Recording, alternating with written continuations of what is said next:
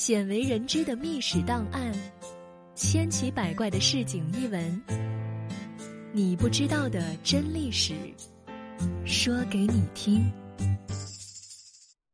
如果我们只从《三国演义》的角度看，刘备似乎是一个仁德的人，他并不是为了得到天下而起兵，而是为了天下的黎民百姓。为了汉室江山不落入奸臣之手，更是为了自身血统上的责任而战的。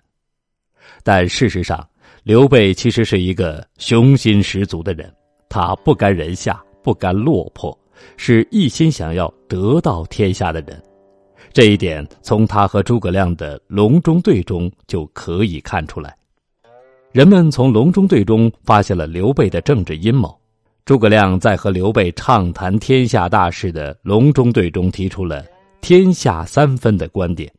这个观点虽然是由诸葛亮提出来的，却是刘备自导自演的一场政治阴谋。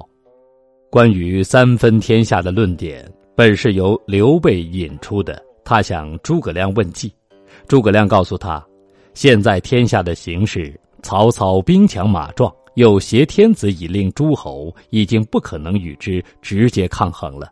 而坐拥江东的孙权，已经在江东盘根错节，更是不能轻易铲除。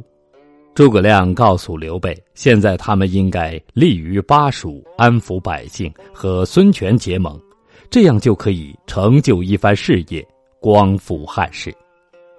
然而，诸葛亮的三分天下的观点。只是简单的分析了当时的局势，并没有提出具体的政策方针。但是，就是这样的一段话，却深得刘备的心思，让刘备十分满意。究其原因，就是因为三分天下本来就是刘备的想法。我们都知道，原本刘备只是一个无家可归的人，他在人生的前期。一直过着颠沛流离的生活，十分的不顺畅。当诸葛亮和他谈论天下时，刘备已经是年近五十岁的人了。他的人生经历早就告诉了他现在的天下形势。他自己明白，他是无法和曹操、孙权相抗衡的。所以在刘备心里，最理想的状态不是相争，而是共存。诸葛亮的分析可以说是深得刘备的心。经历过黄巾军起义，做过地方官吏，几次经历生死一线的刘备，在政治上已经日渐成熟，城府也越来越深。他想要借诸葛亮之口说出他心里的策略。刘备有雄心，想要称雄，他的心腹汉室本来就只是一个幌子。当时汉室未亡，天子还在，而刘备的复兴汉室，只是等于自己掌权罢了。然而虽有雄心，但是当时的天下并没有刘备的立足之地。虽然荆州和益州是十分理想的落脚之地，但是一向标榜仁义的刘备，不能主动做出这不仁不义的事情。而诸葛亮正在这时给了他一个很好的借口。那些地方的主人并不是明君，而那里的百姓渴望的是像刘备这样的君王。